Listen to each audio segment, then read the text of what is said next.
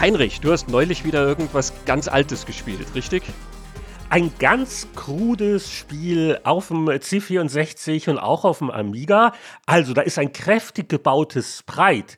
Das geht durch eine Grünanlage, um nicht zu sagen durch einen ausgewachsenen Dschungel. Und manchmal ist es aber nicht grün, sondern blau und da kommt ein rotes Dreieck. Aber vorher stirbt man eh, weil da auch ganz viele Soldaten sind und auf einen schießen. Äh, Heinrich, Heinrich, Heinrich, ich glaube, du liest mir gerade das Drehbuch zu Predator vor, oder? Das ganze Drehbuch, das passt ja auf den Bierdeckel, oder? Haben ja böse Menschen damals behauptet. Aber was für ein erstaunlicher Zufall. Ich meine wirklich, das Computerspiel Predator und das basiert auf einem Film. Und wo ist denn der Podcast, in dem man über beides mal reden könnte? Pixelkino, das sind wir. Christian Genzel, das bin ich. Heinrich Lehnhardt, das bist du. Wir zusammen kümmern uns um die Begegnungsstätte zwischen Film und Spiel. Wir werden einen Film äh, vorstellen und diskutieren und dann das dazugehörige Spiel. Und äh, die sind ja auch jetzt nicht immer dann die großen Picassos. Also gerade auch so im äh, Spiele, Podcast, im Retro-Bereich sind sie dann gerne die großen Klassiker und über die man wieder redet.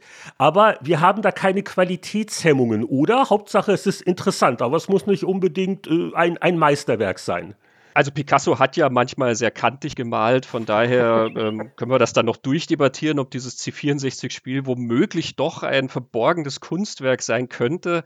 Aber ich glaube, wer uns auch nur annähernd kennt, ähm, hört das Grinsen schon raus. Ähm, der Film ist der Klassiker. Das Spiel ist ähm, nun ja im Dschungel verloren gegangen. Ja, und äh, wir werden also äh, auch so ein bisschen dann äh, gucken, wie liebevoll hat die Adaption die Vorlage aufgegriffen im Rahmen der technischen Möglichkeiten. Und äh, ich bin total gespannt drauf. Wir machen das heute zum ersten Mal. Es ist ganz aufregend. Wir wollen auch jetzt nicht zu sehr rumsülzen nach dem Motto, was sind hier unsere Visionen und was ist hier dein Lebenslauf im Detail. Aber die Kurzzusammenfassung vielleicht. Wer, wer sind wir? Was, woher woher könnte man uns kennen oder auch nicht? Ja, so wie Film und Spiel hier bei uns aufeinandertreffen, treffen mit uns zwei Fachgebiete aufeinander. Mein Fachgebiet ist der Film. Ich bin Filmemacher, ich bin Filmjournalist.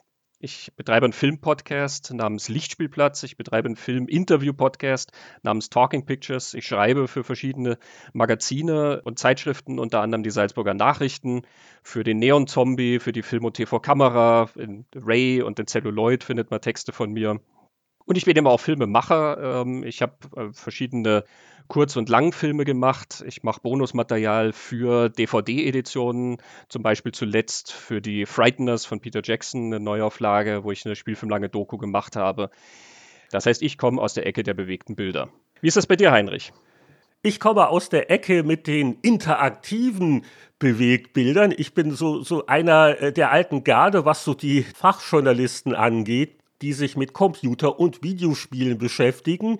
1984 fing ich nämlich an als äh, naiver Praktikant in der Redaktion Happy Computer des Verlages Markt und Technik und im Lauf der Jahre sind also einige Zeitschriften entstanden. Ich war immer so das Spielkind es gab die Powerplay, es gab die PC Player. Ich habe als Autor bei GameStar mitgemacht und, und was nicht alles. Und in letzter Zeit äh, mache ich doch auch gar nicht wenig Podcasts. Der Spiele-Veteranen-Podcast sei an dieser Stelle auch kurz erwähnt. Ich habe neulich ein E-Book rausgebracht über das Spielejahr 1985 und ich arbeite auch als Übersetzer. Aber ja, also ich bin ein Spieler, der aber auch mal einen Film durchaus sich ansieht und du bist ein Filmemacher, der aber spielt und nicht seit gestern. Du bist ja auch so vom alten Schlag. Ja, ich bin aufgewachsen, glaube ich, mit genau den gleichen Geräten wie du und habe schon als junges Kind ähm, die Berichterstattung in den Magazinen von dir mitverfolgt. Uns verbindet also gewissermaßen eine lange Geschichte. und ich bin also jetzt sehr gespannt darauf, wie wir uns nun einem Werk wie Predator nähern. Und wir wollen das ein bisschen ordentlich machen. Also erstmal stellst du den Film vor, dann stelle ich das Spiel vor. Äh, also Unterbrechen und Rückfragen sind natürlich erlaubt. Und dann diskutieren wir mal, wie die beiden miteinander und was man davon halten soll. Klingt das nach einem Plan? Das klingt nach einem Plan. get to the chopper. When the big man was killed, you must have wanted it. Its blood was on the leaves. If it bleeds, we can kill it.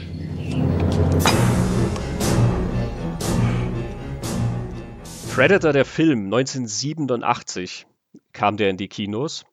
Und wir befinden uns da wirklich in der Hochphase einer Dekade, die aus großen Kalibern besteht, aus Testosteron gestählten Männerkörpern und aus physisch intensiven Kinoabenteuern.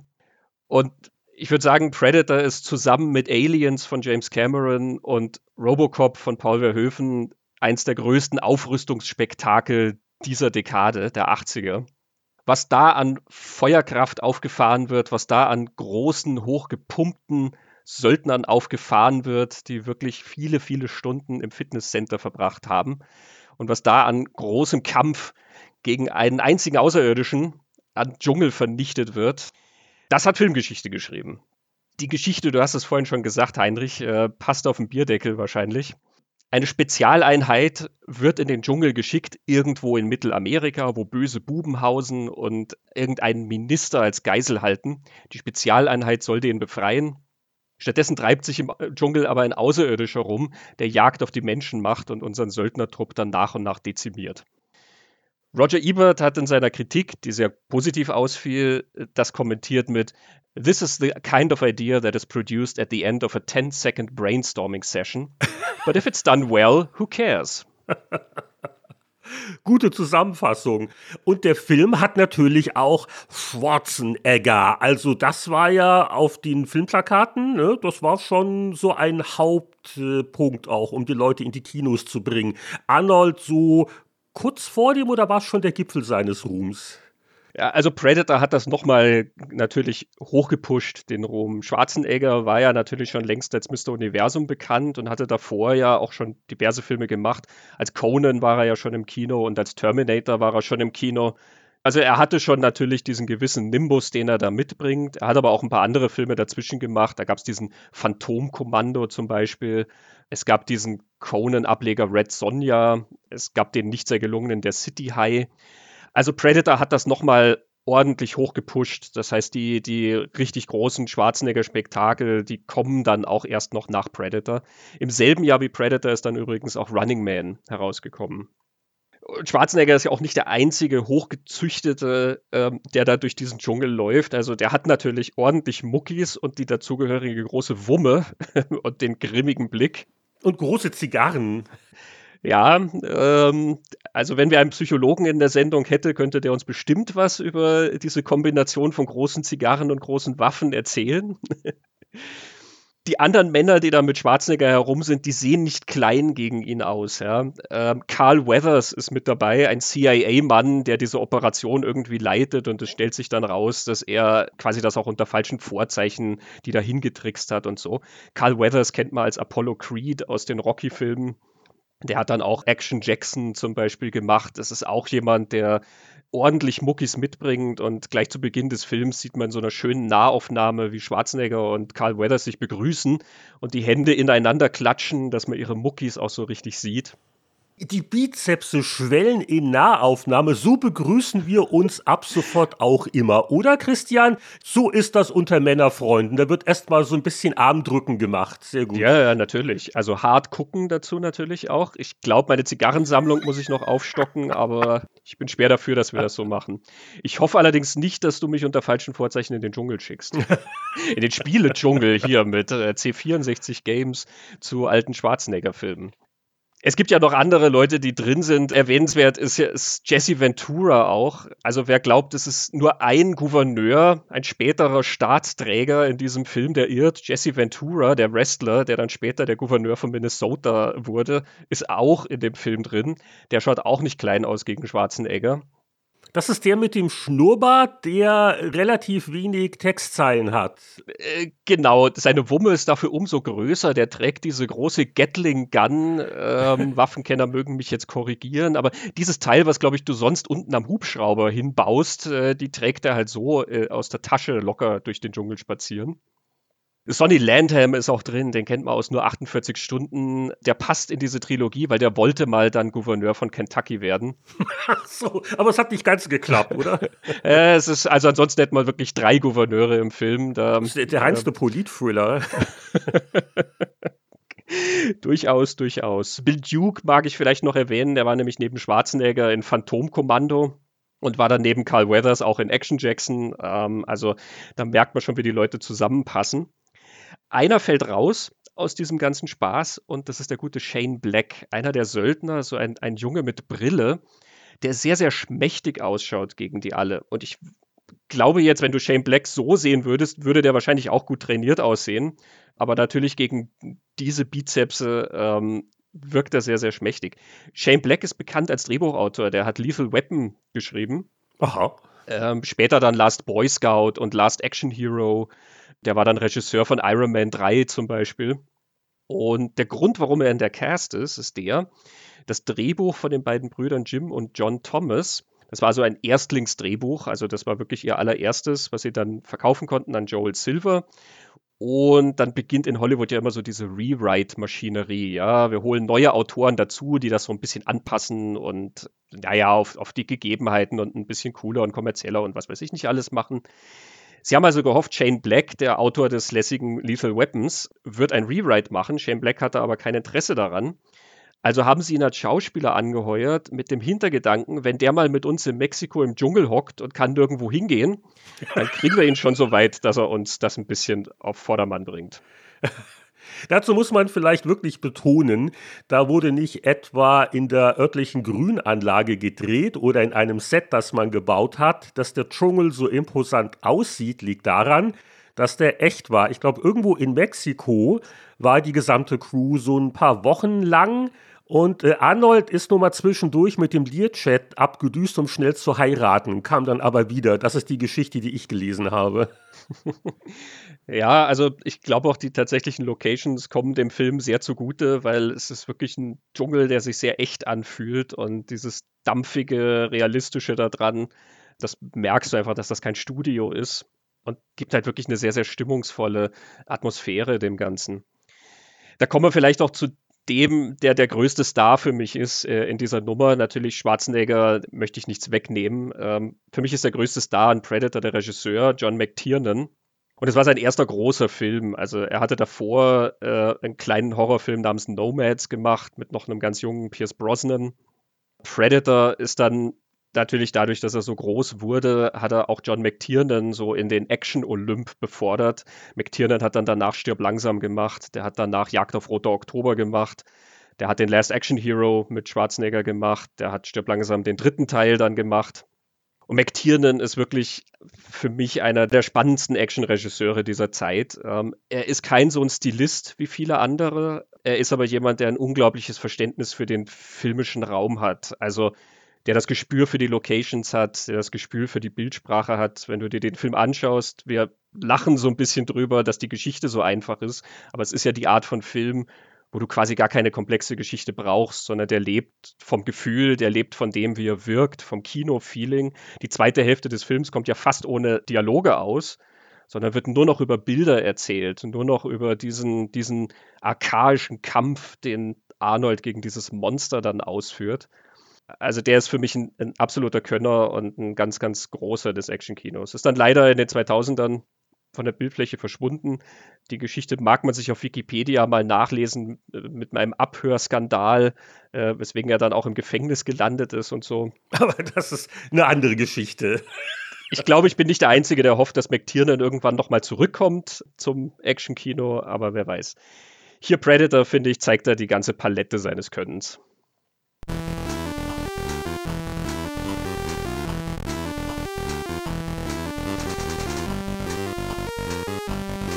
Die ganze Palette ihres Könnens wollten sicher auch die Programmierer einsetzen, die das offizielle Predator Computerspiel entwickelt haben. Das geschah, als der Film schon draußen war, denn wir reden ja hier von den späten 80er Jahren. Da brauchte das nicht fünf Jahre, um so ein Spiel rauszuhauen. Die Spiele waren doch um einiges einfacher. Und äh, im Februar 88 mit der C64-Version, es gab dann noch weitere Konvertierungen, äh, ging es dann los mit Predator. Ich hatte aus dem Gedächtnis erst gedacht, das wäre was von Ocean gewesen. Das war ein englischer Publisher, der berühmt berüchtigt für seine qualitativ oft nicht äh, optimalen Adaptionen von Film- und Fernsehlizenzen war. Aber bei Predator hatte eine andere große Firma zugeschlagen, die es auch heute noch gibt, nämlich Activision. Die äh, Programmierung hat ein englisches Team erledigt, und zwar Source Software House. Und ein anderer Name taucht in den Credits noch auf, der vielleicht ein bisschen bekannter ist, nämlich System Free. Die haben das Game Storyboard Design beigetragen. Und System Free äh, hatte mit The Last Ninja erst wenige Monate vorher einen ziemlichen Hit abgeliefert. Im Handbuch von Predator ist es so aufgedröselt, dass da steht Game Designed by System 3 und Coding, Music and all other graphics by Source. Other Graphics bezieht sich darauf, dass die C64-Grafiken nochmal einen eigenen Personencredit haben, ein gewisser Hugh Riley.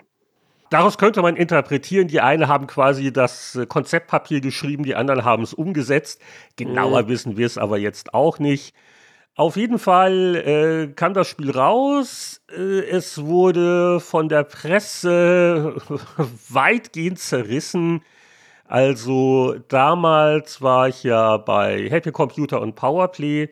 Da hat es aber der Boris Schneider getestet, so in Powerplay 3,5 von 10 also äh, ein Spiel, das nicht gerade als Klassiker bekannt ist, aber gerade deswegen war es für mich jetzt auch durchaus reizvoll, mich mal wieder damit zu beschäftigen, weil ich hatte das nicht wirklich gut mehr in Erinnerung. Es ist ein Actionspiel, was ja irgendwie naheliegend ist bei der Vorlage, wo man die Rolle von Dutch übernimmt, also das Arnoldsbreit, und von links nach rechts durch den Dschungel geht und schießt und auch meist versehentlich springt. Und da sind wir jetzt schon mal bei der Steuerung. Aber bevor ich da zu sehr reingehe, die Rückfrage an dich. Du hast ja zu Predator, dem Spiel, auch eine relativ innige Beziehung. Ich habe das tatsächlich damals gespielt. Also, das heißt, ich muss neun oder zehn gewesen sein, als ich das gekauft habe. Ich habe das in Originalversion, ja, das muss man beim C64 ja vielleicht dazu erwähnen, weil meistens hatte man ja so, sage ich mal, 95 Prozent der Spielesammlung in Sicherheitskopien von Freunden. Ich habe das Original und mir hat Schwarzenegger nichts gesagt und mir hat der Film auch nichts gesagt. Frag mich jetzt also bitte nicht, warum ich dieses Spiel ausgewählt habe. Ich habe es beim Karstadt in München gekauft, Haus Oberpollinger am Dom. oh, das kenne ich auch noch. Gibt's wahrscheinlich alles nicht mehr, oder? es gab unten, also die gibt es auf jeden Fall nicht mehr, glaube ich, die, unten die Computerabteilung und die Spiele waren in so einem Glaskasten. Und du musstest den Verkäufer äh, holen, dass der dann den Glaskasten aufsperrt, dass du dann an die Spiele rankommst. Und ähm, ich war also da mit meiner Mutter und natürlich habe ich als ähm, strenger Wissenschaftler äh, die Spiele sehr genau begutachtet. Also ich weiß nicht, wie viele Stunden ich da gestanden bin, während dieser arme Verkäufer daneben stehen musste und zugucken musste, wie ich jedes Spiel in die Hand nehme und anschaue und abwäge. und ich weiß das noch so genau, dass es dieses Karstadt ist, weil ich habe tatsächlich die Visitenkarte des Verkäufers hier noch äh, in meiner Spielebox. Ein gewisser Benedikt Weiner, Abteilung Bürotechnik und Computer. Liebe Grüße. Hat mir Liebe Grüße, ja. Wenn, wenn er zuhört, bitte melden. Ich frage mich ja eher, was deine Mutter dazu gesagt hat, dass der Sohn solche brutalen Gewaltspiele auf Basis von noch brutaleren Filmen haben will. Ja, die war da relativ entspannt, muss ich sagen. Ja, also von anderen Freunden wusste ich, dass die Mütter da nicht ganz so entspannt waren. Da musste man auch schnell mal den Reset-Schalter drücken, wenn die Mutter ins Zimmer kam, weil man dann gerade vielleicht Kommando gespielt hat und dann musste man halt lieber so tun, als würde man gerade was in Basic programmieren oder so. 10 Print, hallo Mutti. ja, ja, das konnte ich. ich frage mich ja eher, wie meine Mutter die Geduld aufgebracht hat, so lange daneben zu stehen. Und ähm, aber vielleicht die freudigen Augen, mit denen ich die Boxen begutachtet habe. Und ähm, Ja, auch auf der C64-Fassung ist vorne drauf, Schwarzenegger steht ganz groß drauf, obwohl es fürs, fürs Spiel ja total irrelevant ist. Und das ist das Bild, so leicht verpixelt vorne drauf mit dem Zielkreuz, ähm, was so auf sein Herz gerichtet ist, Predator. Also diese Kombination eben muss mich dann trotzdem so angesprochen haben, auch mit den Bildern hier vom Dschungel, die dann hinten drauf sind.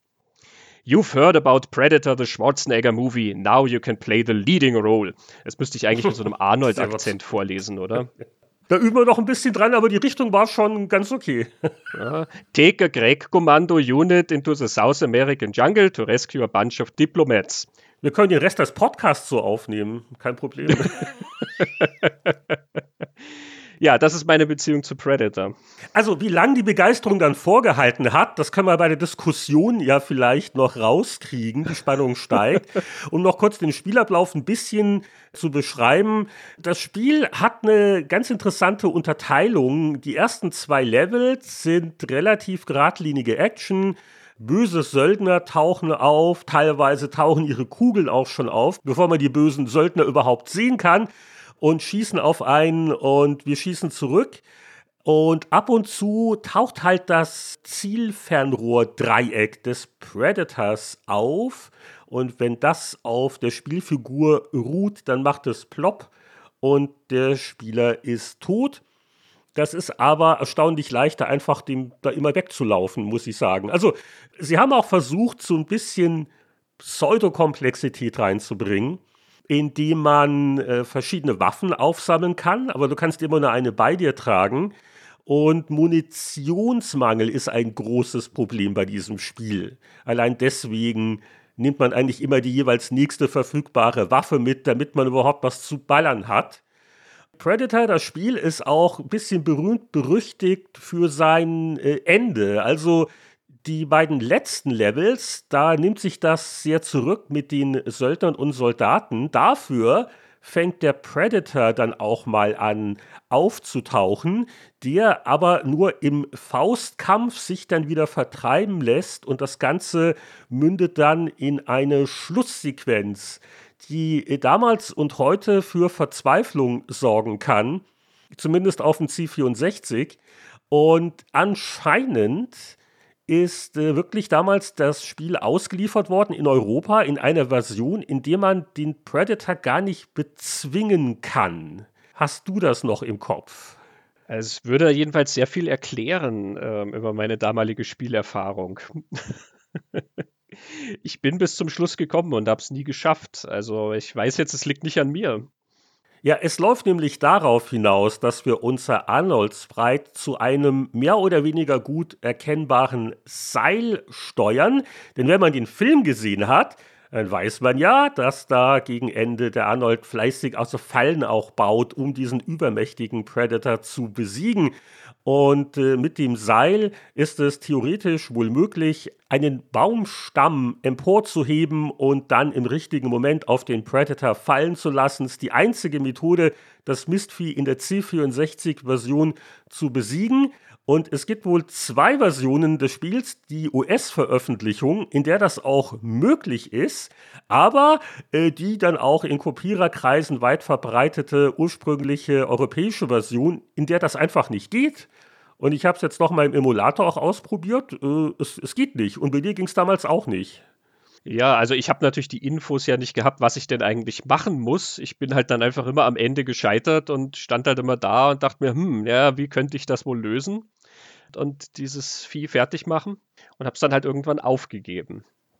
Aufgegeben haben es dann auch die Entwickler bei den Umsetzungen, weil ich habe mir jetzt auch noch mal die Amiga-Version angeschaut und die lässt sich dadurch beenden, indem man ganz einfach rechts zum Bildrand rausläuft und dann gibt es zumindest noch mal einen Bildschirm mit einer Gesamtpunktzahl, also äh, gewonnen durch Weglaufen. Äh, da haben sie den, den Baumstamm wohl als zwingend notwendige Lösungskomponente zumindest gestrichen. Das ist quasi die Tierschutzvariante dann, oder? Also da tut man dann dem Predator nichts mehr an und lässt ihn halt einfach in dem Dschungel weiter rumlaufen, auf dass der nächste ahnungslose Spieler vom Karstadt sich dorthin verirrt. Ja, ich glaube, da gehen wir jetzt noch nahtlos über in die Diskussion. Machen wir jetzt eh schon der Film, das Spiel, wie passt das zusammen? Lass uns doch ein bisschen drüber reden, wie schrecklich das Spiel ist. Also, äh, es fängt schon mal damit an auf dem, auf dem C64, das lebt ja in den ersten Levels doch sehr von der Spannung, dass man irgendwann den Predator zu Gesicht bekommen möchte. Und das ist im Film ja ähnlich. Also da muss man sagen, bemüht sich das Spiel schon so ein bisschen so Filmideen und Ansätze zu adaptieren. Nur, ich glaube, wenn man im Film dann den Predator endlich mal sieht, ist das wesentlich eindrucksvoller als beim C64-Spiel. Und ich weiß, dass diese Computer damals relativ beschränkte grafische Möglichkeiten hatten. Aber das ist dann so ein braunes Fuzzi-Sprite, wo ich erst mal an, an Chewbacca aus Star Wars gedacht habe. Für mich sah das irgendwie wie so, wie so ein Astronaut aus, aber warum der halt braun ist, äh, bin ich auch nicht ganz sicher. Aber er ist definitiv nicht beeindruckend als Gegner. Was aber vielleicht auch damit zusammenhängen könnte, dass er sich auch so klobig und unbeholfen bewegt und man ihm dann halt einfach so ein paar schallert und dann verschwindet er halt wieder. Äh, man hat nicht so das Gefühl, man muss ihn jetzt wahnsinnig ernst nehmen als Gegner, ne?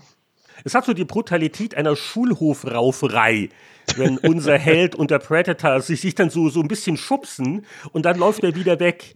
Also das nimmt schon sehr viel äh, Stimmung raus, oder? Das ist ja damals auch so gegangen. Ja, ja, also der Predator ist ja auch, der, der läuft ja dauernd weg. Der kommt ja dann ab einem bestimmten Zeitpunkt dauernd und dann läuft er halt wieder weg, nachdem er so ein paar Schaller gekriegt hat. Genau wie im Film. Ähm, also äh, auch da, man hat halt echt nicht so das Gefühl, dass der jetzt echt ein ernstzunehmender Gegner ist. Der Film macht das ja wirklich sehr geschickt, du hast das schon gesagt, man wartet im Film ja auch so drauf, dass er kommt und der Film lässt sich ja erst einmal wahnsinnig viel Zeit mit dieser Mission im Dschungel und du kriegst nur so ganz leichte Andeutungen quasi. Einmal hast du diese Thermalkamera, die er da immer hat. Ne? Das ist in der C64-Version wird dann der Bildschirm so blau wenn quasi dieses Predator-Zieldreieck auftaucht. Das ist sozusagen die Kamera, weil der nach Wärme geht. Also mit Wärmesensor seine Gegner aufspürt. Es ist im Film total effektiv und dann braucht das total lange, bis halt dieses Monster überhaupt einmal auftaucht. Dann siehst du ihn erst einmal auch nicht, sondern immer nur so schemenhaft, weil er so einen Anzug an hat, mit dem er unsichtbar wird, so ein Tarnanzug, der den Dschungel widerspiegelt. Und du siehst ihn ja wirklich erst im allerletzten Drittel und bis zu dem Zeitpunkt hat er sich ja schon als so ein mächtiger und brutaler Gegner erwiesen, dass du schon einen gewissen Respekt vor dem Typ hast. Und hier, wie gesagt, du kannst den Dreiecken so easy davonlaufen und dann kommt halt da dieser kleine, klobige Mann, ähm, der halt so ein bisschen klopp, klopp, äh, an dich dranhaut und dann verzupft er sich wieder du hast fast so das Gefühl, das sind so Baby-Predators irgendwie und irgendwann kommt dann noch die böse Mama. Der, der, der, rennt weg, um den großen Bruder zu holen, wollte ich gerade sagen. Oder noch genau. furchterregender, die Mutti, genau. Und ich habe ja nichts gegen einfache Actionspiele und in der 8-Bit-Ära, da hast du natürlich auch Einschränkungen gehabt, wie bei der Steuerung, weil die Standard-Joysticks, die hatten nur einen einzigen Feuerknopf es hilft der Spielbarkeit halt nicht, dass sie hier solche Sachen noch versuchen einzubauen, wie das Waffen nehmen oder Granaten werfen. Da musst du auf irgendwelche Tasten hauen. Das ist ein bisschen umständlich. Und auch eine der Sachen, die sie wohl dann beim Amiga gemerkt haben, die völlig bescheuert sind, ist das Springen. Wenn du nach oben den Joystick bewegst, dann macht äh, unser Arnold so einen, einen kleinen Hupfer es gibt dummerweise, soweit ich das sehe, keine einzige Stelle im Spiel, wo das irgendwie nötig ist. Bei der Amiga-Version springt man dann auch gar nicht mehr. Hm, ist dann doch mal jemandem aufgefallen. Also es gibt so viele Anzeichen, dass äh, das damals so gut wie nicht wirklich getestet worden ist. Und dazu muss man sagen, dass natürlich der Zeitdruck sehr groß war bei der Entwicklung. Die äh, Programmierer, die solche äh, Filmumsetzungen machten, die hatten oft nur den ein oder anderen Monat, um was zusammenzukloppen, solange der Film halt noch aktuell ist. Dann war damals das ganze Warenkataloggeschäft sehr wichtig, also die großen Versandhäuser, da mussten Terminzusagen gemacht werden. Das hat man in einem Buch über Ocean Software, haben das auch ein paar Leute mal erklärt, wie das damals waren dass es wirklich da diese Situation gab, dass also egal welchen Mist man gerade hatte, wenn es irgendwie halbwegs spielbar war, Augen zu und durch, weil sonst drohten empfindliche Konventionalstrafen. Das erkläre ich so ein bisschen, um die schwierigen Umstände von so einer Produktion nochmal zu erläutern. Aber du merkst das dem Spiel hinten und vorne an, Es ist äh, unglaublich mühsam, sich da überhaupt durch die Landschaft zu bewegen. Man läuft also viel schräg und versucht dann überhaupt mal einen Winkel hinzukriegen, wie du auch dann tückisch so im Gebüsch lauernde Gegner erwischen kannst, wo du halt diagonal dann nach oben schießt. Aber, aber direkt nach oben vertikal geht dann wieder nicht.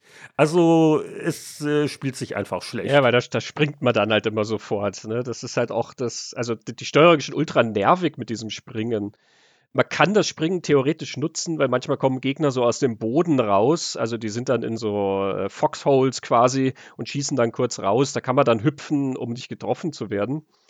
Und an ein, zwei Stellen später hüpft man auf einen Baumstamm, der dann so eine Schlucht äh, überquert. Dann nimmt man das Hüpfen noch her. Aber ansonsten, da man sich ja auf so einer Achse bewegen kann, eigentlich hoch und runter, aber wie du sagst, immer nur schräg läuft, ist man halt damit schon die ganze Zeit damit beschäftigt, dass man seine Figur eigentlich irgendwo hinbuxieren will und die das nicht macht, was man will.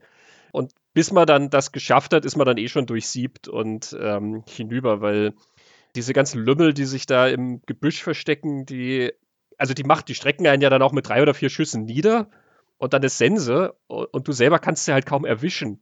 Du hast auch kein Gespür dafür, wann die dich jetzt treffen können und wann nicht. Die Kugeln fliegen schnell, sie sind zahlreich und die Kollisionsabfrage wirkt nicht immer seriös. Es ist auch schon damals in der Fachpresse der idiotisch hohe Schwierigkeitsgrad der ersten beiden Levels kritisiert worden.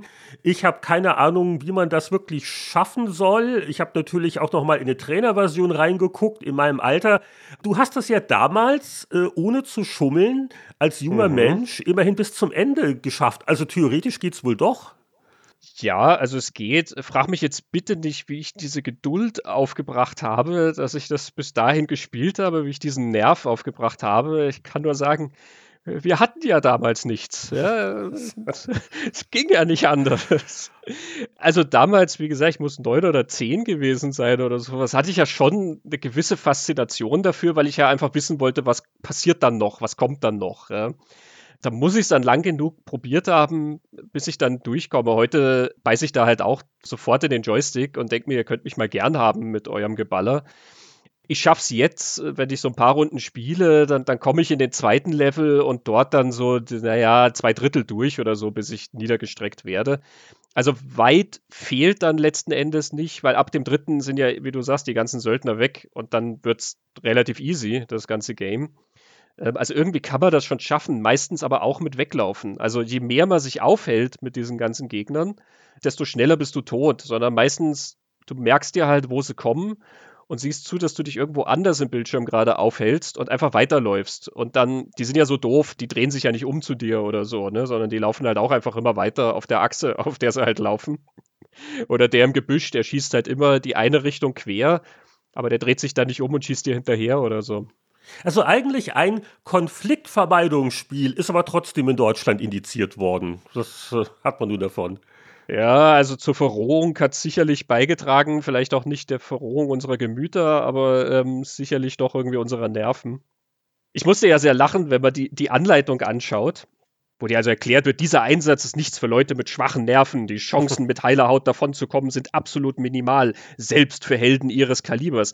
Vielleicht sollten sie doch den Beruf wechseln. Oder was anderes spielen. Genau, das liest sich hübsch dramatisch. Und wenn du dann nämlich in den englischen Teil der Anleitung blätterst, ja. da steht diese Passage folgendermaßen. This is no mission for the faint-hearted. The chances of survival are pitiful, even for you. We strongly recommend that you don't do it.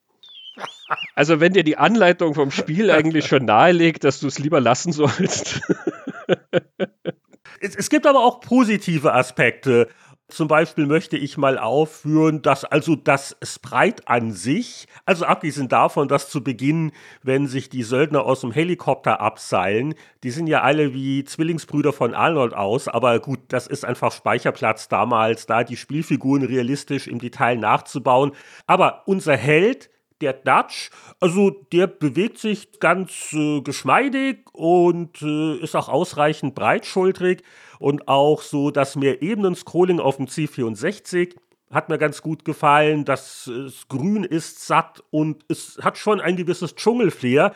Und auch so atmosphärisch gibt es schon so eins, zwei ganz gute Anleihen beim Film, aber bevor wir jetzt hier zu sehr das Spiel zu Tode analysieren, ja, was sagst du denn so zum Film, auch gerade so aus heutiger Sicht? Weil ich habe ihn mir ja wirklich zum ersten Mal angesehen, die Tage. Also ich war wirklich in Sachen Predator-Film völlig unvoreingenommen. Äh, ja, ich habe ja vorhin schon gesagt, wie sehr ich äh, McTiernan eben schätze für seine Inszenierung, die hier auch sehr, sehr effektiv ist. Also ich lehne mich jetzt mal aus dem Fenster und sage, es ist nicht der spannendste Film der Welt, weil du halt in diesem Aufrüstungsspektakel ja halt wirklich mehr Größe und Geballer und sonst irgendwas hast, als dass das wirklich beklemmend wäre. Es ist ja im Herzen ein Monster-Movie. Es ist ein sehr netter Genremix, ne? es ist ein Actionfilm, es ist ein Science-Fiction-Film und ein Horrorfilm. Da rennt halt ein Monster durch den Dschungel und dezimiert dann halt unsere Truppe. Das finde ich ist sehr geschickt zusammengepackt, aber hätte natürlich auch irgendwie viel beklemmender sein können, so dass du halt wirklich äh, quasi damit mit zerkauten Fingernägeln davor sitzt und bangst und so. Aber wenn natürlich diese ganzen hochgezüchteten Typen kommen mit diesem Arsenal, äh, ich meine, ja, sie können dann anfangs nicht viel gegen den Predator ausrichten, aber andererseits bist du jetzt nicht auf so einem Level, wo du sozusagen Normalsterbliche hast, die jetzt da irgendwie dem Außerirdischen begegnen, wie man das vielleicht anders erzählt hätte. Daraus, finde ich, bezieht der Film aber auch einen gewissen Witz. Also es gibt ja diese schöne Sequenz, wo einer was hört und meint zu sehen und dann ballern sie alle wirklich minutenlang in den Dschungel. Ich bin nicht mit der Stoppuhr hin, wahrscheinlich ist es kürzer als man meint, aber es ist eine lange Sequenz und die schießen und schießen und schießen mit allem, was sie haben, auf einfach den unbewegten Dschungel. Und das ist da so schön effektiv, weil das ja ein Höllenradau ist und danach ist es dann ganz still und du, du spürst diese Stille dann irgendwie so. Und dann, ja, sie haben halt nichts getroffen. War da was? War da nichts? Es, es hat einen gewissen Witz, der da draus gezogen wird, finde ich. Das ist sehr geschickt gemacht. Wie ist dir denn bei dieser Erstbegegnung gegangen? Also ich war jetzt sogar angenehm überrascht. Meine Erwartungshaltung war auch nicht die größte. Ich hatte damals so den Film so im Kopf als, ach ja, äh, dummer Actionfilm, nicht der Rede wert. Ich glaube, der ist vielleicht damals auch von der Kritik eher noch ein bisschen strenger beurteilt worden, als es heute rückblickend der Fall ist, aber da kann ich mich auch täuschen. Der Film hat auf jeden Fall äh, eine coole Atmosphäre. Äh, äh wie hast du ja schon vorhin erwähnt, also diese ganze Macho-Nummer, das ist ja schon durchaus augenzwinkernd, finde ich.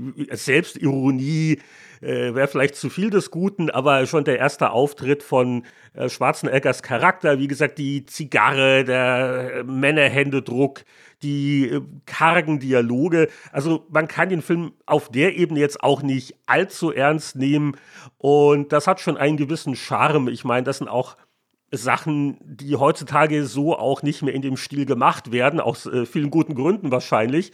Und das ist schon irgendwie herzig mit den ganzen Typen. Äh, die Location ist wirklich super. Also auch nach heutigen Maßstäben äh, beeindruckend. Der Dschungel und die, die Spannung und der unsichtbare Feind. Und auch wenn du relativ schnell natürlich merkst, naja, das ist so das Prinzip, dass da die Truppe ausgedünnt wird. Einer nach dem anderen fällt dem Predator zum Opfer und man kann sich schon denken, welcher der Charaktere dann im heldenhaften Endkampf antreten muss. Ähm, hat es trotzdem eine gewisse Spannung, weil, ja, du hast schon gesagt, es ist einfach gut inszeniert. Also für die Zeit waren auch die Spezialeffekte, denke ich, sehr bemerkenswert. Einige sind besser gealtert als andere. Also dieser äh, Chamäleon-Effekt, äh, dieses, uh, der, der Dschungel lebt, da bewegt sich was, aber es sieht aus wie die Umwelt. Für einen Film von 87 sieht das immer noch sehr cool aus, finde ich. Weniger genial ist aber so die Explosion, wenn der Predator, der ja gut bewaffnet ist, so mit seiner Plasmaknarre auf jemanden schießt und so frühe Computergrafik, das sieht dann aus, diese Einschussexplosion, als hätte jemand mit Deluxe Paint am Amiga äh, schnell was gemalt. Ich gestehe ja, sowas sehe ich nie, weil äh, ich weiß nicht, das kommt wahrscheinlich damit, dass ich so viel Filmgeschichte schaue und dann halt einfach immer die Filme sehen halt so aus, wie sie aussehen zu der Zeit und ich betrachte sie dann quasi immer, wie, du sagst, zur damaligen Zeit sah das halt so aus und da sah das gut aus und deswegen äh, denke ich das quasi immer mit. Also ähm, ist witzig. Aber ja, klar, natürlich sind diese Laser, äh, würde man heute anders machen. Ich nehme auch den, an den Chamäleon-Effekt würdest du heute anders machen. Aber ich finde, in, dem Bezug hat er dann tatsächlich doch relativ wenig gebüßt gegenüber anderen Effektnummern. Äh, was vielleicht auch damit zusammenhängt, dass ja dann doch sehr viel echt gemacht ist. Ne? Also der Typ, der da als Predator rumläuft, ist halt tatsächlich ein Mann, der 2,18 Meter groß ist und in einem Kostüm steckt und Arnold verdrischt. Und die sind halt wirklich im Dschungel und die haben halt wirklich dann vieles gebaut und, und dort gemacht und echte Explosionen und Stunts und so weiter. Ich finde, diese Echtheit, die, die trägt dann auch ganz, ganz viel dazu bei, dass dann eben auch da natürlich sind Spezialeffekte drin, aber er verlässt sich sozusagen nicht auf diese Effekte. Ja, der Film ist auf jeden Fall super kurzweilig. Also ich fühlte mich da eigentlich immer ganz gut unterhalten. Ohne Schwarzenegger wäre nur halb so gut, weil er hat schon eine gewisse Präsenz und er, er kann einfach ganz drollig auch gucken. Da habe ich schon meinen Spaß dran gehabt. Und was mir jetzt nicht unbedingt immer bei Filmen auffällt, aber hier schon sehr, ich glaube, die Musik von dem Alan Silvestri ist ja auch so ein alter Haudegen, mhm. dessen Namen man öfters in Credits liest. Das hilft schon sehr, weil da auch äh, wie gesagt, es ist ein relativ dialogarmer Film und, und wie da teilweise mit diesem bombastischen, klassischen Soundtrack da auch relativ ereignisarme Passagen unglaublich intensiv und dramatisch wirken. Ja, das so ein bisschen Dschungelflair dann der Soundtrack, also auch da, der trägt zur Stimmung natürlich sehr, sehr viel bei das meine ich eben auch, also wie McTiernan das, das inszenieren kann, das ist halt wirklich extrem filmisch. Die Zusammenarbeit von Bildern und von Geräusch und von Musik und ähm, die Dynamik, die er halt hat, eben, dass es auch mal still wird, dass es mal laut wird, dass es mal schnell ist, mal ruhig und langsam, Situationen, wo halt gewartet wird oder geschaut wird und dann geht halt wieder die Hölle los und so. Ich finde, auf dieser Klaviatur spielt er ganz großartig. Und was ich spannend finde, weil du gesagt hast eben, dass Selbstironie ist zu viel gesagt, aber das Augenzwinkern ist drin. Ich glaube, diese Balance ist ganz wichtig für den Film. Er ist ernst genug, dass man ihn auch ernst nehmen kann, in dem Sinne, dass er spannend ist. Genau. Ne? Also Arnold hat ein paar Sprüche, aber es sind nicht übertrieben viele. Arnold, und das macht er toll, finde ich, Arnold, er verkauft dir schon, dass ihm das nahe geht. Also der stolziert ja da nicht rum und, und tut immer so, ja, ja, Außerirdischer, ein bisschen lästig, aber was soll's oder so. Sondern er verkauft dir relativ gut, dass er Angst vor diesem Vieh hat. Über diese ganze Spezialeinheit, ja, dass die halt wirklich jetzt eigentlich in die Bredouille kommen. Und gleichzeitig hat er halt so einen gewissen Witz dann irgendwie drin, der da mitspielt, aber er hat ein gerades Gesicht dabei, das, diesen Witz zu erzählen. Ich glaube, die ist schwierig, die Balance. Und auch diese Männlichkeit, die sich da durchzieht. Ne? Es ist ja alles männliche Konfrontation. Die ganze Zeit geht es um Männlichkeit, nicht nur dieser Bizeps, sondern der Typ mit der Brille, der Hawkins, erzählt ja dann dauernd äh, schweinische Witze irgendwie, die nicht aufgehen.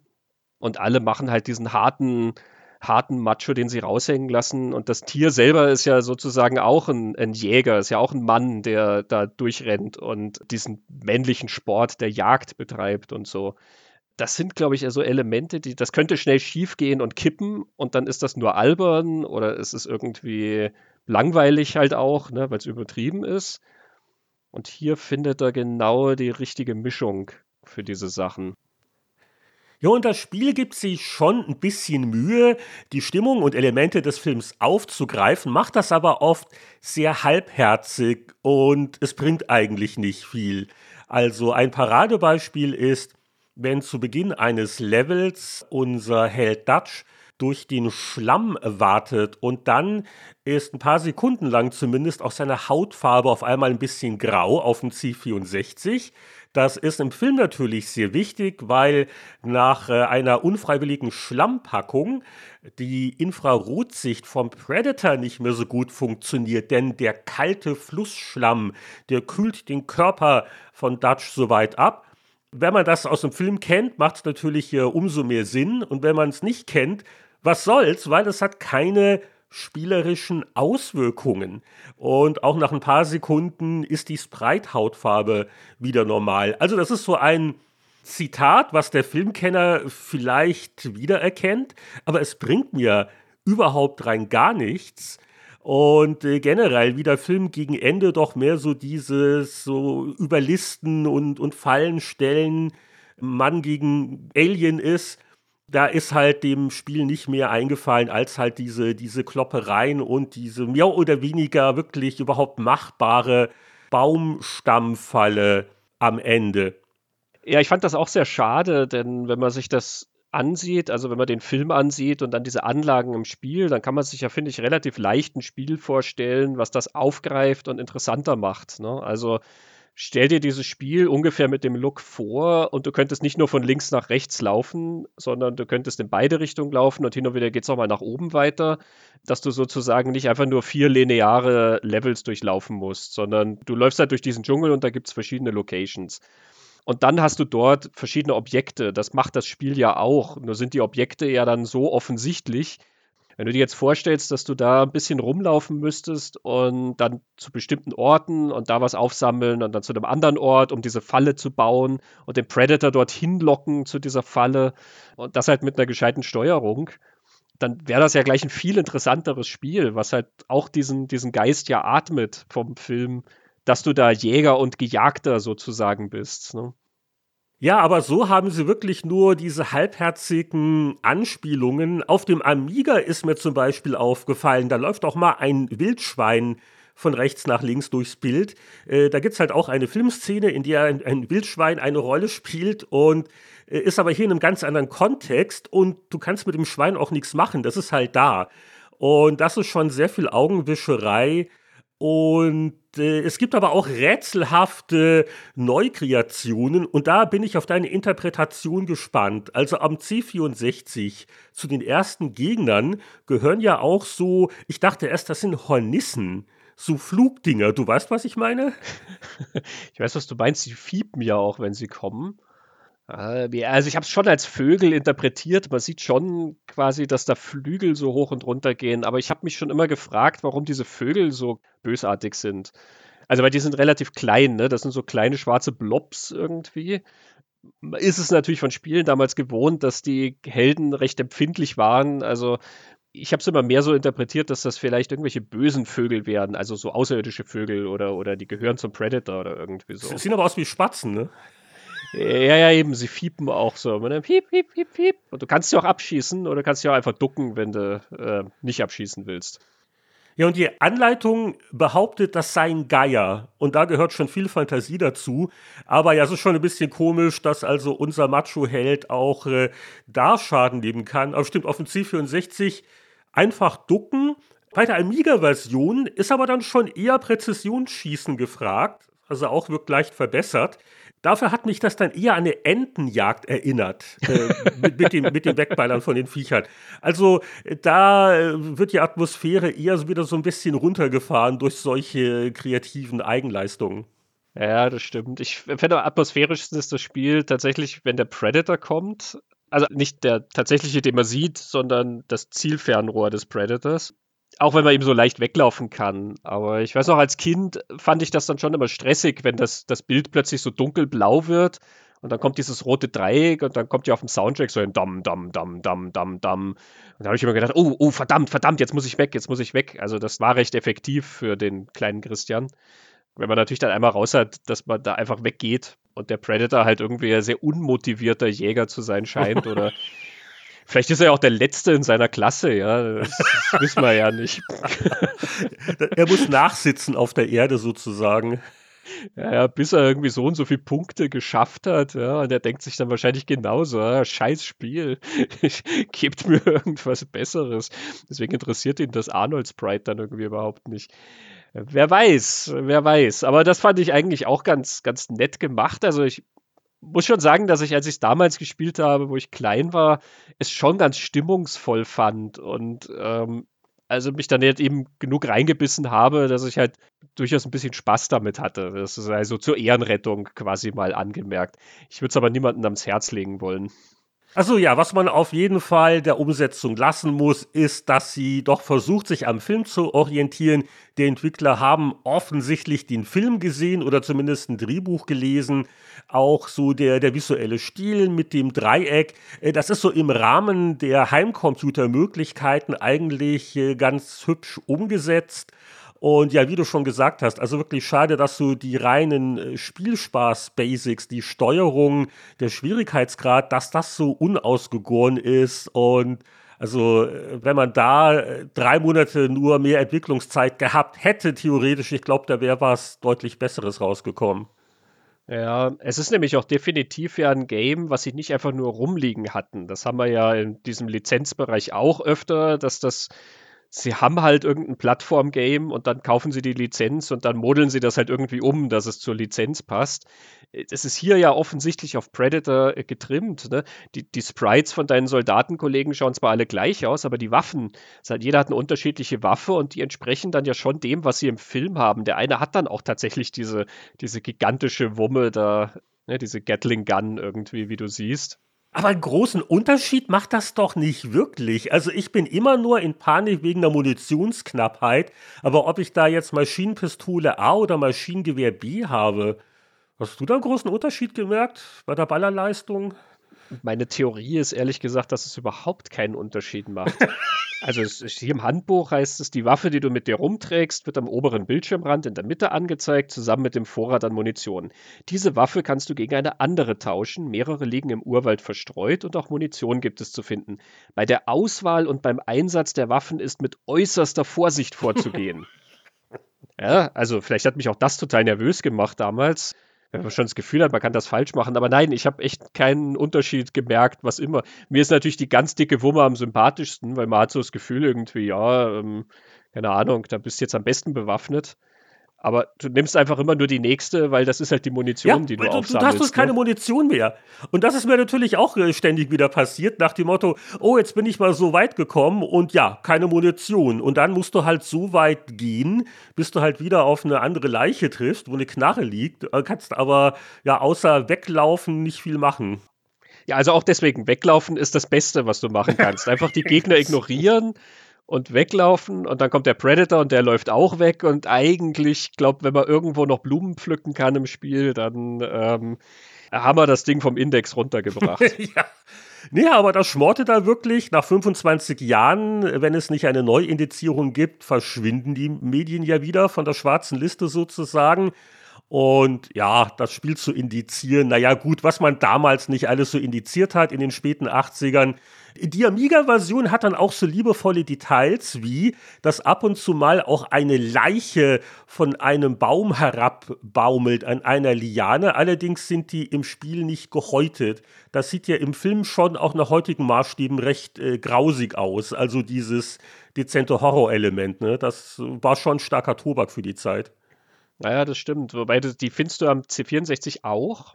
Du erkennst sie nur nicht. Ach so. Das ist noch relativ am Anfang. Du findest erst den abgestürzten Helikopter, okay. den siehst du noch im Hintergrund.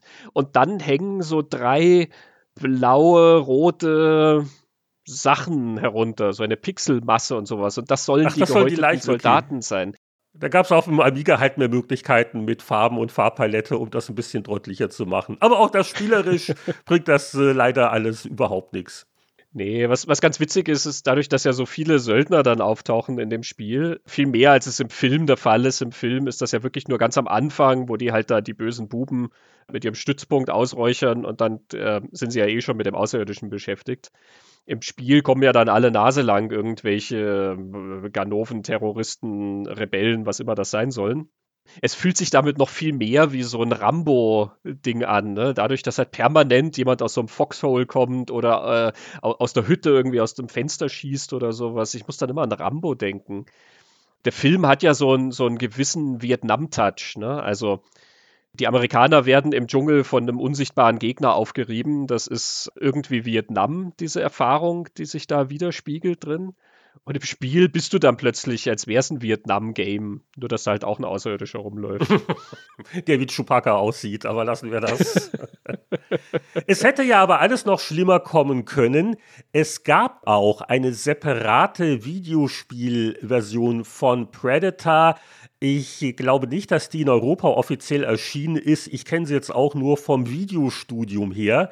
Und äh, die NES-Version die sieht schon ziemlich wild aus. Also da hat man nicht mehr so genau auf den Film geguckt. Es läuft halt ein relativ schlankes Dutch Sprite in, ich glaube, so in rosa Beinkleidern, hüpft da in der Gegend rum. Das ist also eher ein Plattform- und Ballerspiel.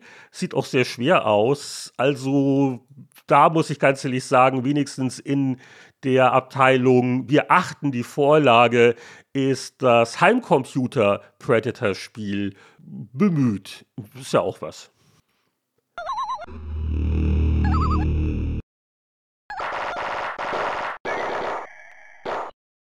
Ja, Heinrich, bei dir in Powerplay, Happy Computer, PC Player und so weiter gab es ja immer sehr, sehr detaillierte Wertungen zu den Spielen. Wir haben uns aber hierfür entschlossen, dass wir keine Prozentpunktzahlen auf Film und Spiele geben.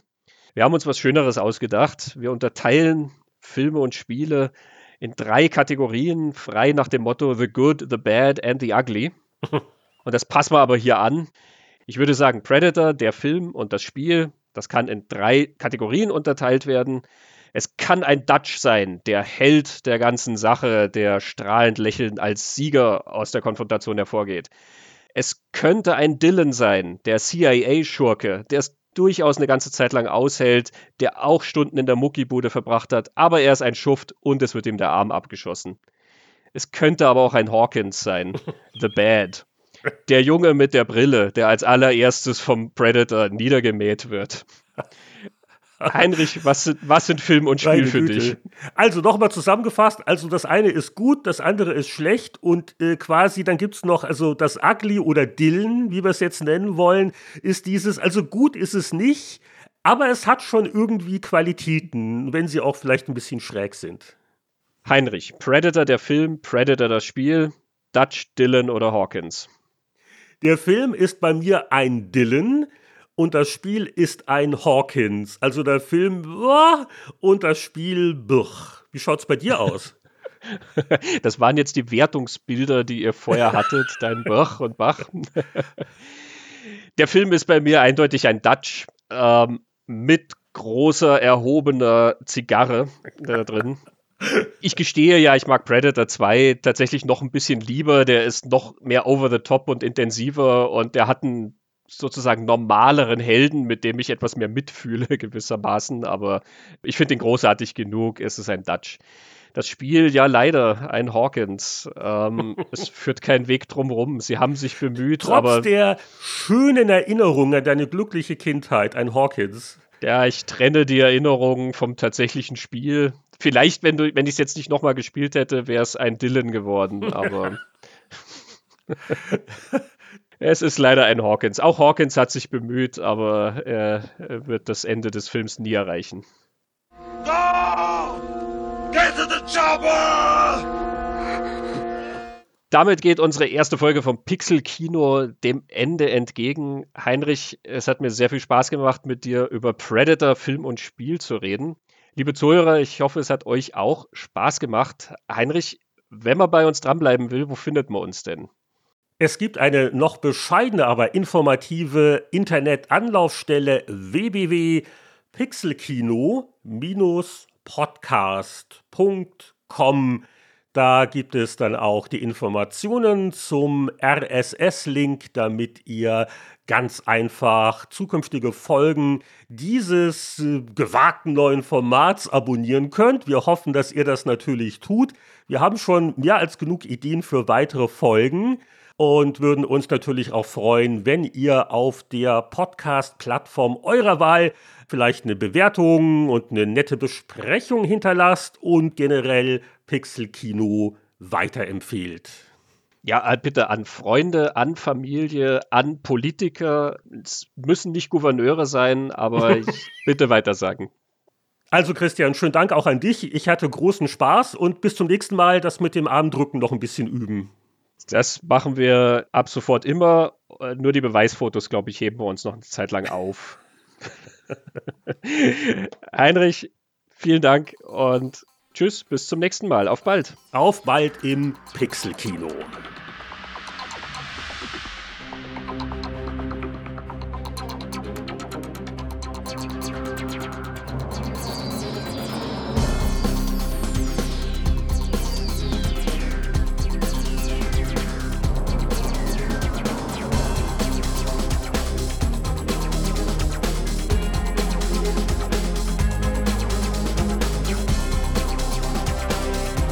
Das war Pixel Kino Podcast Episode 1 zu Predator. If it bleeds, we can kill it. Wenn es euch gefällt, dann könnt ihr es auch gerne wieder hören. Unser RSS-Feed ist bereit, um abonniert zu werden. Alle weiteren Informationen findet ihr auf pixelkino-podcast.com.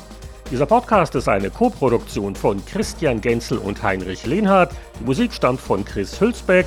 Und ich hoffe, wir hören uns bald wieder bei unserer Podcast-Begegnungsstätte für Film und Spiel.